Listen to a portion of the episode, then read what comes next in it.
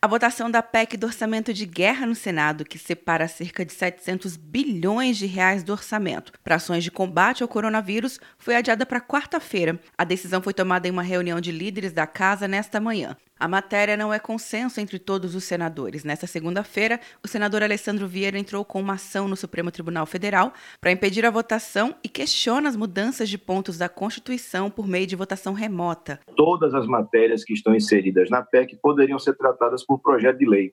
Alguns iniciativa do governo federal, outros poderiam partir do próprio Congresso. Então não há motivo para a gente abrir essa exceção, porque abrindo uma exceção na forma de mudar a Constituição, fragilizamos a Constituição e, por consequência, fragilizamos a própria democracia. O senador também se apresentou resistente ao ponto que trata da aquisição de títulos privados pelo Banco Central, também criticada por um grupo de senadores. Quando você passa a ter o Banco Central brasileiro intervindo no chamado mercado secundário de títulos, você passa a ter um risco de operação muito maior. E pela forma como está redigido, esse risco vai ser assumido pelo governo, pelo Tesouro Público eu tenho um risco muito grande de ter uma consequência, um desdobramento dos grandes investidores serem beneficiados em detrimento de ter recursos para coisas básicas. A gente sabe que está passando por um momento de crise, vamos ter um déficit fiscal elevadíssimo. A medida tem o objetivo de aumentar a liquidez de empresas, mas pode deixar o Tesouro Nacional exposto a papéis com alto risco de inadimplência. Segundo o líder do governo na casa, senador Fernando Bezerra Coelho, na sessão dessa tarde, o relator da matéria, senador Antônio Anastasia,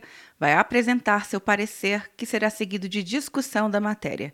Quer um ano sem mensalidade para passar direto em pedágios e estacionamentos? Peça a Veloy agora e dê tchau para as filas. Você ativa a tag, adiciona veículos, controla tudo pelo aplicativo e não paga mensalidade por um ano. É por tempo limitado. Não perca. Veloy. Piscou, passou. De Brasília, Luciana Castro.